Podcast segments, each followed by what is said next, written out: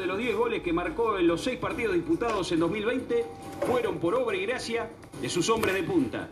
El colombiano metió 4, el cordobés 3 y Nacho Coco, habitualmente suplente, hizo el restante. Muchas veces declamaba por, por contundencia y, y esta vez sí la tuvieron.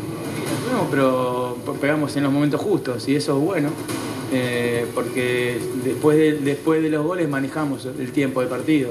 Santos Borrés, el goleador del campeonato, armó una dupla letal con Suárez, pero tiene claro que el crédito de la contundencia no es solo patrimonio del ataque. En ese momento estudiante estaba muy adelantado, eh, sabíamos que teníamos que aprovechar los espacios que ellos dejaban atrás y bueno, Mati y yo estábamos preparados para picar porque sabemos que nuestros jugadores del medio en algún momento iba a quedar una pelota ahí al espacio y me pudo quedar esa y bueno, con un poco de sufrimiento entró, pero, pero contento. River tiene argumentos de sobra para ganar la carrera por el campeonato. Desde la seguridad de Robert Rojas, la valentía de sus laterales y el juego de sus volantes hasta la agresividad de sus atacantes. ¿Está definido el campeonato?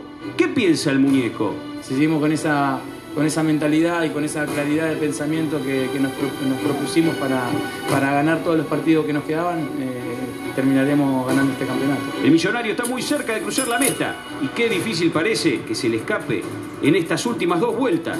Gallardo es el gran piloto de este equipo fantástico.